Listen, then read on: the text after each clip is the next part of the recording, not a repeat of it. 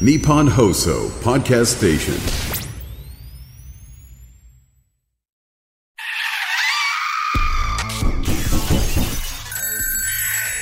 島田秀平とオカルトさん島田秀平とオカルトさん怪談都市伝説占いさまざまなオカルトジャンルの専門家をゲストにお招きしディープな話を伺っていく島田秀平とオカルトさん第131回の配信ですゲストは前回に引き続き真実を語る黒子さんですお願いいたしますはい、よろしくお願いします。真実を語る黒子です。皆さんぜひね YouTube チャンネル真実を語る黒子チャンネルねあのチェックしていただきたいと思います今10万人もう目前ですねあもうありがたいことにじわじわと伸びております。今年中に10万人っていうね大台はい行きたいですね。ぜひぜひ皆さんね、応はい。援の方お願いいたします。よろしくお願いします。まあ知識がねすごい方ですからまずはねちょっと番組に届いている、えーメールちょっとご紹介いたしますんでご見解を伺っていってもいいでしょうか？もう見解だなんて恐れ多いですが、ぜひお聞かせいただきたいと思います。お願いいたします。こちらですね、えー松田さん女性の方からいただきました。ありがとうございます。はじめまして。私の家族は霊感がある体質の人が多いんです。え父は友人が亡くなる時に夢を見てで実際にその友人が挨拶に来たりだとか母は自宅で兵隊さんを見たりとか姉は亡くなった方をしょっちゅう見るといった感じで家族みんなそういう体験をする人が多いんです。そして私はと言いますと人が亡くなる前にあ悪いことがあるかもとか予知系のものが見える感じです。幽霊などはあまり見ることがなかったんですが姉が亡くなった時にお姉さん亡くなってしまわれてるんですね、えー寝ずの晩線香が消えないようにしていた時私は子供だったために寝てしまったんです。するといきなり体の中に何かが入ってきた感じが本当にしてあこれはお姉ちゃんだ。お姉ちゃんが入ってきた。ってすぐに分かったんです。姉が亡くなってからは姉が好きだった食べ物が好物になったり幽霊が見えたり感じるようにとなりました。もともとねなんかこう予知系のなんかそういう感覚はあったんですけどもお姉様が亡くなられて体に入ってきたと感じてからはお姉さんがあったような、まあ、幽霊が見えるような力も身についたのかもしれないって話なんですね。そして私がですね22歳になってからやりたいことのために上京することを決めたんですがそれからが本当に予知の力がすごくてああ悪いこと起こるなあこの人と結婚しそうだなそわそわするけど悪くないななどと思うようになるんですがそれが当たるんです。ですが私自身もそんなのは気のせいだろうと思っていたんですね。である時ですね寝ようとすると地震の時になる緊急アラートが頭の中で2回鳴りました。結果地震が来るとか。あ私は冷静にあそんなに大きくないけど地震が来るのかなというふうに感じる。実際に来るのでこれが確信と変わってきました。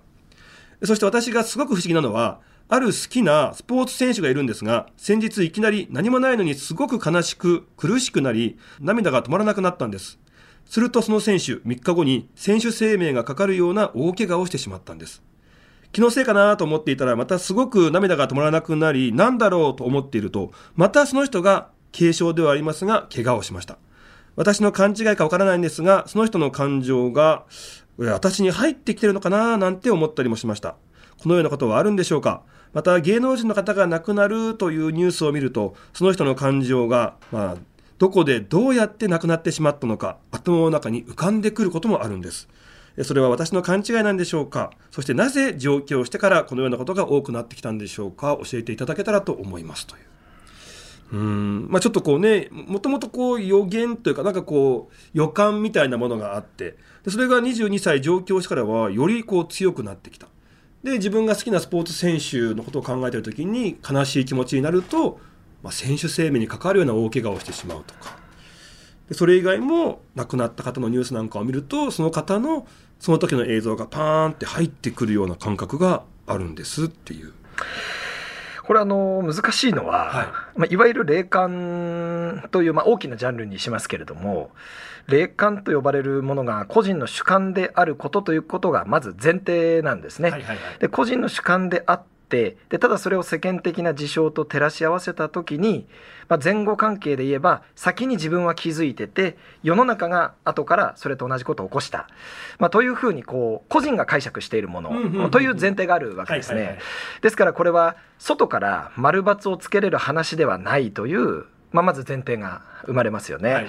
ですからこれは大きく否定することもできなければ大きく肯定することもできないというものなんですがちょっと興味深いのはいわゆる霊感というのは先天的に持って生まれる方と後天的にある日を境にそうなる方といらっしゃったりしますよね。聞きますねそういう話ねで例えば大きな話で言うと身近な方の死とか自分自身が、えーいわゆる九九死に一生のような、うんまあ、臨死体験をしたとか、えーあとはですね、えー地方から引っ越してきて環境がガラッと変わったとか、うん。まあ、いずれにしても精神的な負担肉体的な負担が多い時というのが、まあ、後天的に芽生える場合の多くのパターンなんですね。確かにそうです。負担かかってますね、どれもね。でそういった時に、えーこれかなり現実的な話をするとこう人間の頭の仕組みをこう学んでいきますと自己防衛の一つとして、まあ、大きな不安ストレスがかかった時にえーそれをダイレクトにそのまま受け取ってしまうと自分自身のこう形を保てなくなってしまうので現実とのすり合わせのために錯覚を起こしたりすることっていうのがあるんですね。はいはいはい。ですから大きなストレスが、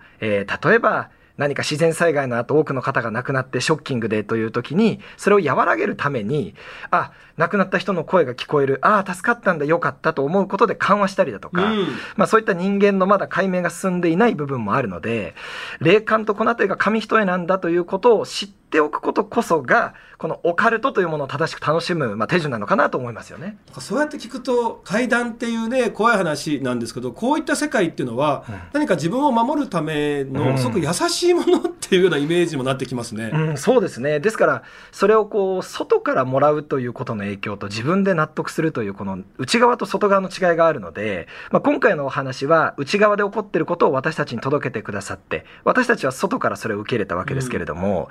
そのあたりのこう線引きっていうのが各々違いますから、えーこのお便りを大きく否定することも肯定することもできないけれどもそういう感覚を持ってる人がいるんだっていうことをある種うエンターテインメントとして楽しみながらこう観察していくというのが、えーオカルトの楽しみ方かなと思いますよね。すごいこう広いこう視点からねあの発言していただきましたけども、あのそうですよね何か自分の中でこういうことなんだっていうそれがちょっとね超常現象的なことでもそう思うことで次に進める一つのきっかけになることってありますもんね。まさにおっしゃる通りだと思いますね。まあ、ただ今回は寝ずの番をしている時にとか、こう、明確にですね、お姉さんが入ってきた感覚があったとか、こう、描写がかなりえー細かかったので、こう、ちょっと背筋が凍るというか、実際に自分がそうなったらどういう感覚になるんだろうとか、えーそういう目線でも楽しめたので、えーぜひですね、細かいお話があれば引き続き ごご投稿いただいて、えー私たちでまた、えー考察をする時間を作っていただけると嬉しいななんて思いますよね。なんか今の黒子さんの話を聞いて、やっぱりあの、まあ、この方が今こう感じることだから、うんうんもうこれはもうそうだと思うんですけども、うん実際にやっぱこうお姉様が中に入ってきて、すごくね、大好きだったお姉様が今自分と一緒に生きてくれてるんだっていう、この感覚があるんであれば、もうそれは間違いなくって、うんそうやってね、心強くこれからもね、生きていっていただくのがすごくいいんじゃないかって感じがしますね。うん、そうですね、うん自分のこう思いが現実とリンクするのであれば、よりこうポジティブな方にえー感じ取っていただいた方が、みんなのためかなと思いますよね。ね、きっと見守ってくれてますよね。はいさあ、もう一つですね、えー、土佐さんからいただきました。えー最近、私の周りで起こった出来事なんですが、聞いていただきたいです。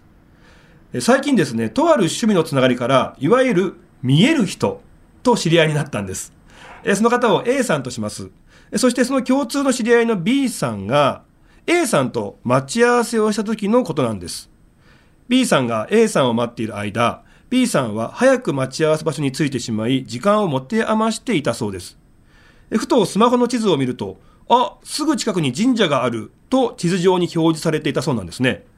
せっかくなんで B さんは、じゃあ時間もあるし、お参りしようかなと思い、その神社を探すんですが、方向音痴でもないのに関わらず、なぜかずーっとたどり着けないんですって。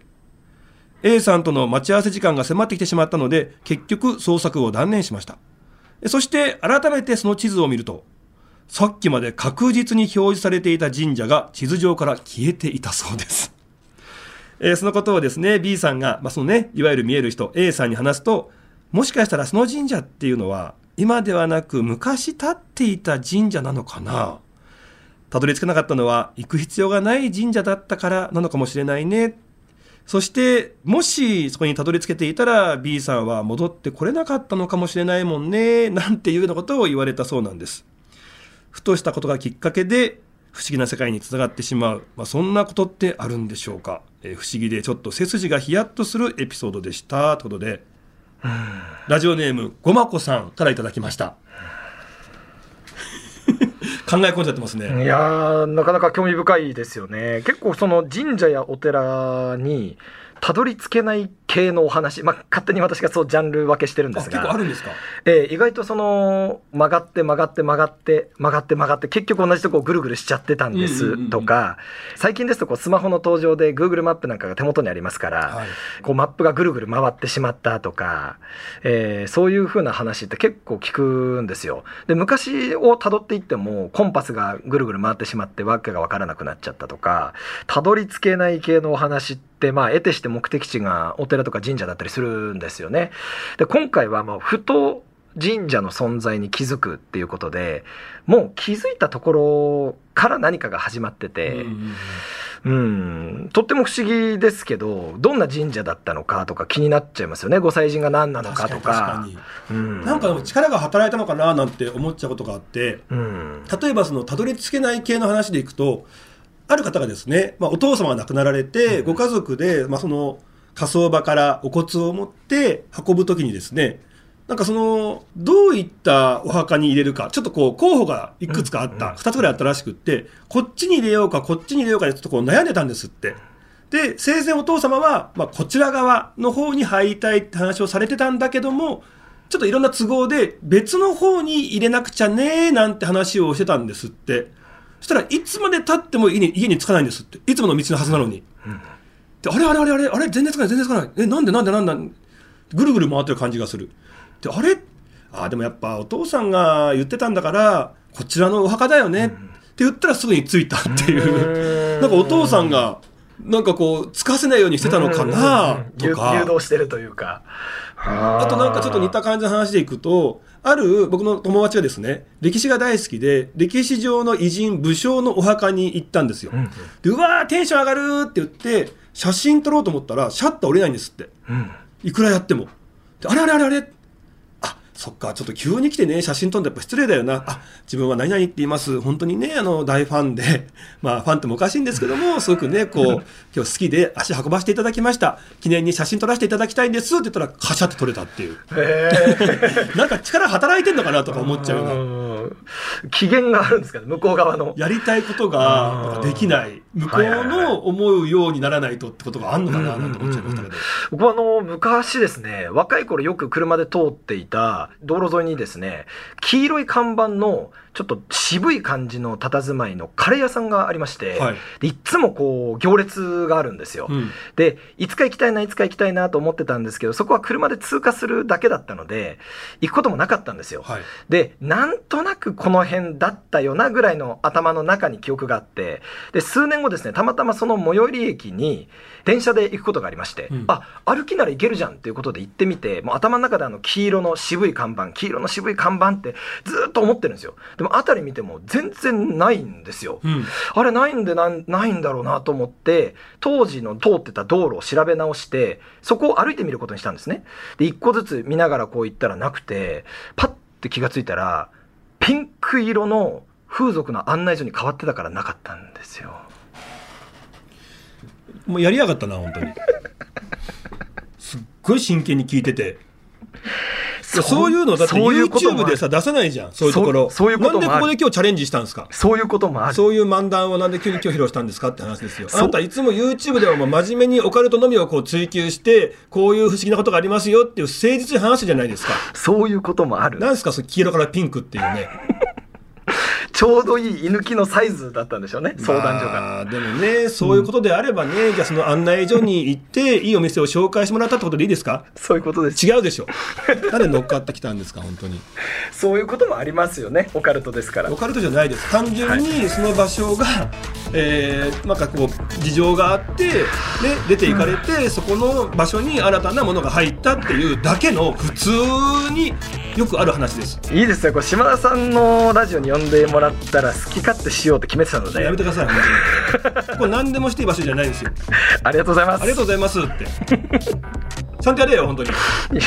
階段任せてください階段。あ あそっか。階段しに来たんだから。この後皆さんねあの黒子さんにね替え玉なし披露していただきます、もしも今みたいな話したら本当にお説教したいと思いますんでお願いしますね。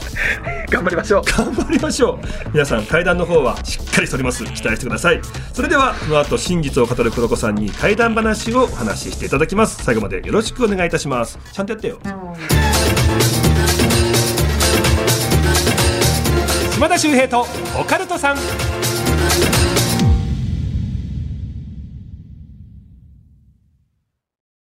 ようこそ闇の世界へ。それはこの街のどこかで誰かが体験した秘密の物語。怖いライトゾーン。福原遥がご案内します。詳しくは日本放送ポッドキャストステーションで。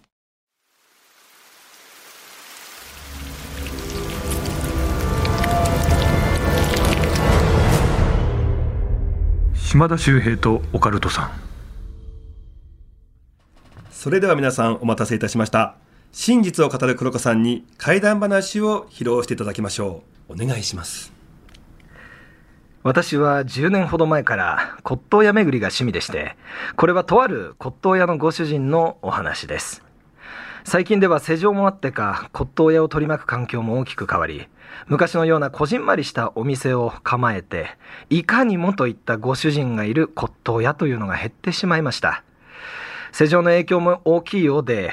お店は倉庫にして実際の販売はオンラインで、ね、そういった形が増えてきた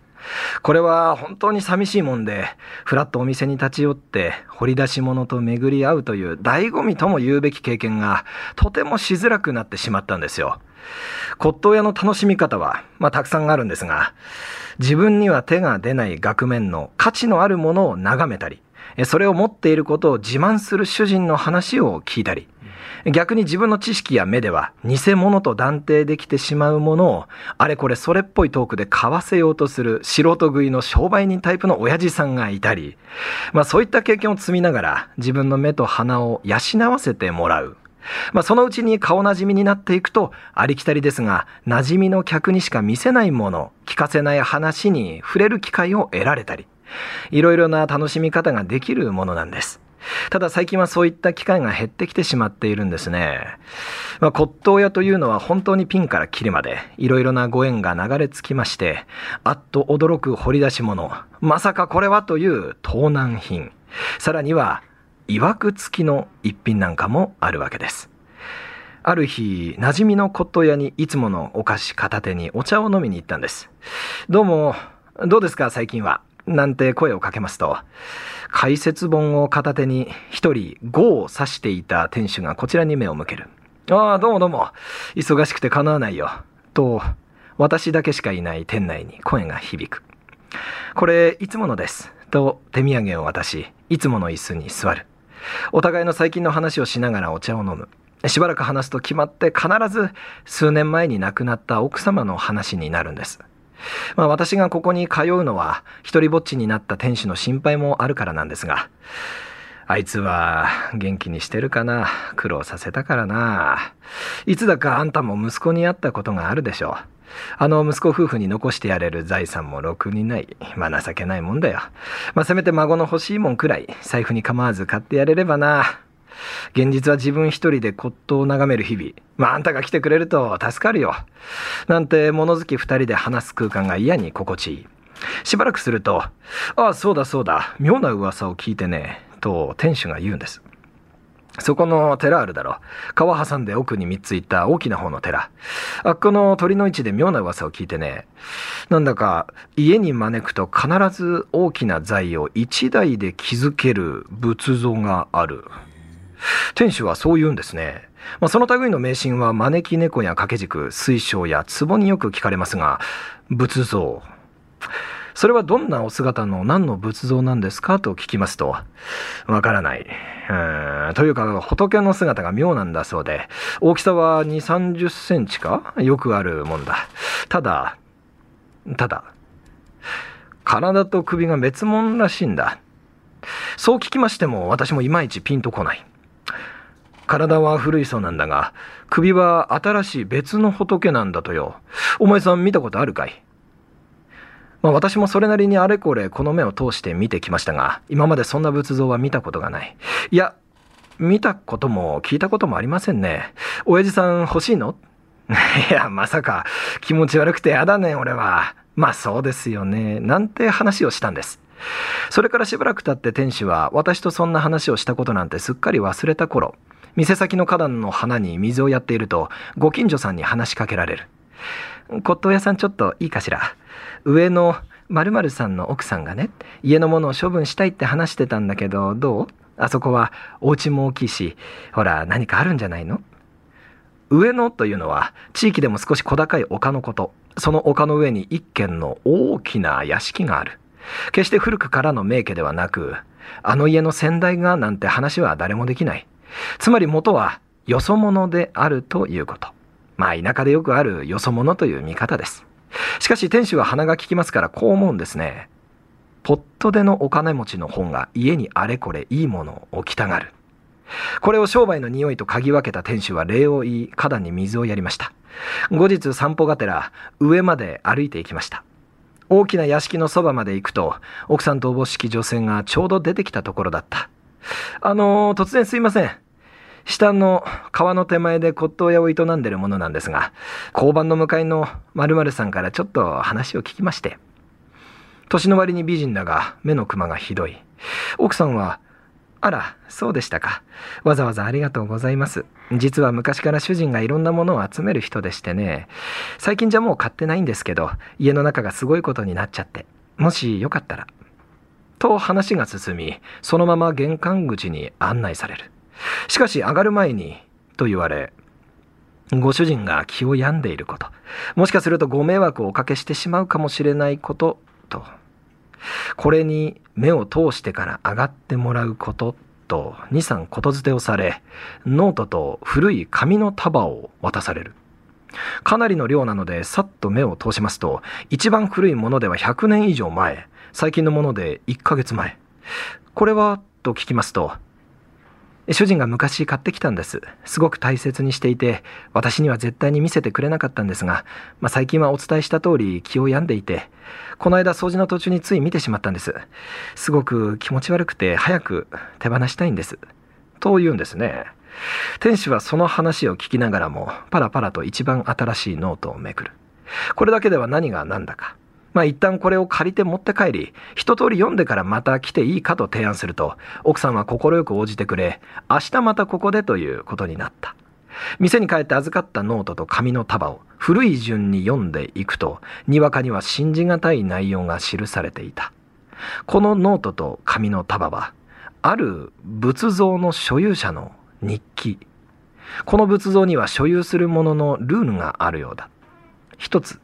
所有した経緯を書き残すこと。一つ、所有してからは毎日事細かに日記をつけること。一つ、自分が所有者になったら仏像の首を他の仏像と入れ替えること。一つ、以前の持ち主の日記を引き継ぐこと。これらを守れば先祖や仏が大いに喜んで、その家は必ず繁栄するであろうと書かれている。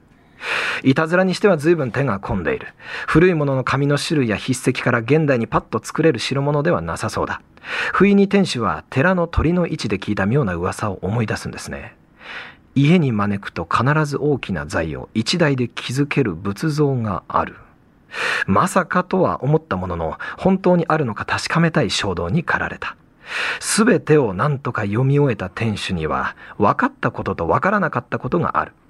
その仏像はもともと明治期に中国地方にて、ある修験者が拝んでいた自仏であること。つまり家の仏、寺の仏ではなく、個人の仏、いわば守護人のように信仰していた仏像であること。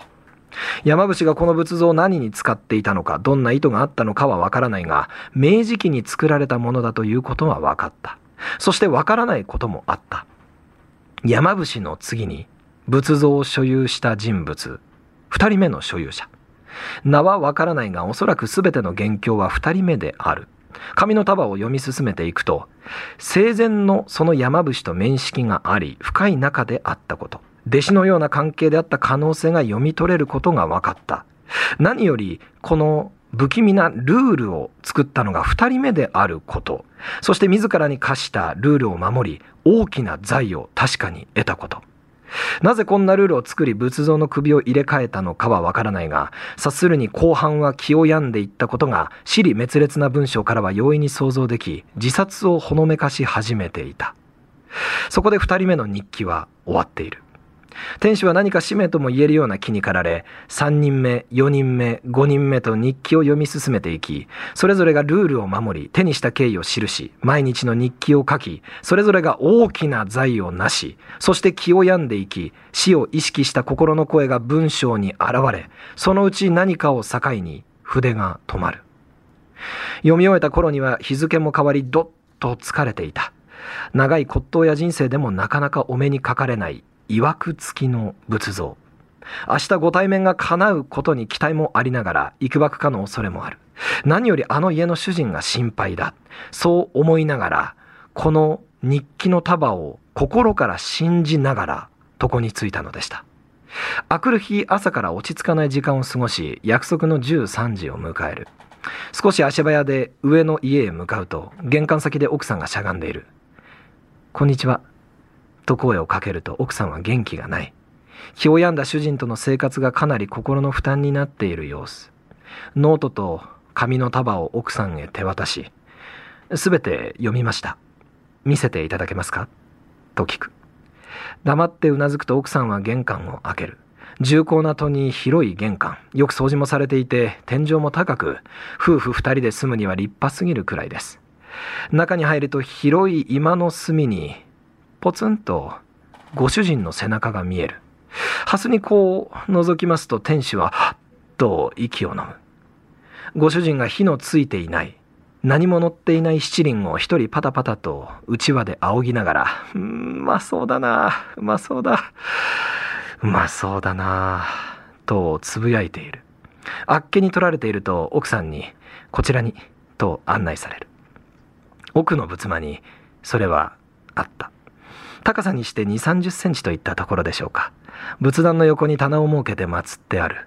何やら不気味ないでたち、噂通り、日記通り、首が違う。体は古く少し朽ちている。とはいえ明治といってもたかだか100年やそこら、仏像の中では決して年寄りではない。体から元が何の仏像とは判断がしがたい。首には観音様であろうか、女性的な雰囲気が感じられる。木材と彩色の違いから違和感が拭えない。しかし何かこう自分の心の奥底から得体の知れない魅力、魔力にも似た何かが湧き上がってくるのを感じざるを得ない。それは半ば自分のものにしたい、欲しいという感情になっていたのかもしれない。数年前、私はこの店主の息子さんからあるものを預かりました。本日お話しした内容は、あの骨董屋の店主が書いた日記の内容です。財を成したのはあの仏の広大な功徳か、はたまた命まで取って食らう天魔の所業か。もし皆さんの周りに首のない仏像を持っている方がおられましたら、その首はどうしたのか聞いてみると良いかもしれません。首替え仏のお話でございました。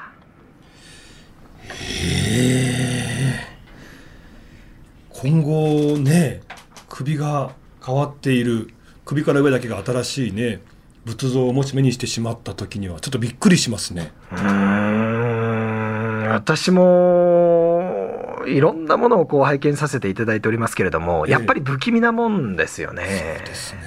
何かこういわゆる禁忌タブーといいますか人型のものというだけでも首を取ったりするのって少し躊躇したりするじゃないですか、はいはい。ですがそれが仏像となると余計にこう後ろめたさといいますか、うんしてはいけないことをしている感覚があると思うんですよしかしそれを進めることをとある修験者がなぜかこう書物に残してまで伝えていっている、まあ、どんな理由があったのかわからないというお話なんですね。理由が本当わからないですよね。ただこれ考えちゃうなと思ったのが、うんまあでもお金は手に入るんですよね。うんそういうことでしょうね。でその後でも気を病んでうん。結果なくなってしまう、うん。でそうやって一族、まあね、その場所にお金をもたらすんであれば、うん。手放したくないと普通は思うんでしょうけどでもやっぱりこんな気が病んでいってしまうものだったらお金よりも大事なものがあるって気づいてやっぱり手放していくだから転々としていくわけですもんね。それもそうですし、えーその所有者の中のお話を少しばかりしますと、はいもうほとんどの場合がもうご逝去されてしまっていたりだとか、その後にこう遺品として世にもう一度出回ってしまうようなケースっていうのが多いようなんですね。でもでもご遺族の方たちはそれを手放すってことなんですね。でしょうね。やっぱりこう、精神的に何か病んでいくとなったら、家族でも分かるような大きな事柄が何かあったはずだと思うと思うんですよ。えええええですからそれもなく、急にある日を境にそうなっていくとなったら、やっぱり不思議じゃないですか。えはいですからこう遺品なんかを整理しているとそのノートにたどり着いてああこういうことだったんだ不気味だな手放したいみたいなことになっていくんじゃないかなという想像ですけれどね。やっぱりお金が一番じゃないってことですよね。うーんですけど目先のお金ってやっぱり不思議な魅力魔力がありますよ。えうんえ何にも変え難いと言いますか、まあ、特にこの天使さんなんかはもうしきりに息子夫婦に息子夫婦に孫に孫にってずっとこうおっしゃってましたんでね何かこうやっぱり足りないものを埋めてくれるっていう力がお金にはあるんでしょうね。いやーちょっと怖いですね。今後どなたかの家に行った時にね。ああ仏像が置かれてあええ？え？ってなったら。本当にそうですね。ただこう体と首が明らかに違うものなので本当にこう分かりやすいといえば分かりやすいですけどね。うん。これちょっと肝心なのが首の方が悪いことをしてるのか体の方が悪いことをしてるのか、まあ、つまり首をすげ替えていくということは首は新しいわけですよ。はいはいはいですがもともと何かこう家を栄えさせるような祈願をしていたのであれば体の方なわけですよ。うん古くからあるわけですから。はいはいはいで頭をすげ替えていくっていう中に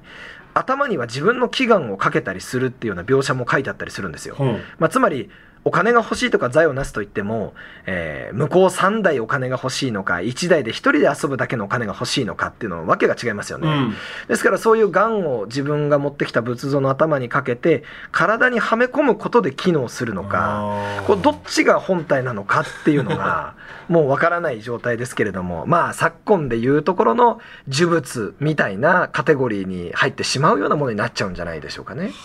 ありがとうございました、はさあそろそろねお別れの時間なんですけども、この番組ですね、えーあなたからのメールお待ちしております。あなたの周りで起こった不思議な出来事地元でささやかれているオカルト情報島田周平に聞いてみたいことゲストに呼んでほしい人あとはですねリスナーの留守電怪談。これ短いですね。留守電に入ってたら怖いなっていう怪談送っていただけたらと思います。宛先は OCT アットマークオールナイトニッポンドットコム。OCT アットマークオールナイトニッポンドットコムですさあ黒子さんありがとうございました。ありがとうございました。さあ黒子さん、はい。えー次回はじゃあどういった怪談話披露していただけるでしょうか？え次はですね目には見えない念と呼ばれるものを皆さんは信じますかという不思議なお話をさせていただこうと思います。めちゃくちゃ楽しみですね。よろしくお願いいたします。というわけで真実を語る黒子さんでした。ありがとうございました。ありがとうございました。島田秀平とオカルトさん次回もお聞きください。島田秀平の開運ワンポイントアドバイスさあもうスポーツの日近づいておりますが皆さん日頃運動の方されているでしょうか？実はねこのスポーツ運動というのは開運的にもめちゃくちゃいいんですね。まあ、もちろんね体を動かしたらね、まあ、気分転換もできてまあね健康的にもいい当たり前なんですけども運気的にもいい。あのだって字を見たら分かりますよね。運動というのは運を動かすと書いて運動なんですね。なので最近ついてないなとか何か流れを変えたいななんて思う方はぜひね運動体を動かしていただきたいと思うんです。スポーツの日近いですからねぜひ運動をして体も鍛えてそして運気も動かして開運してみてください。島田秀平とオカルトさん。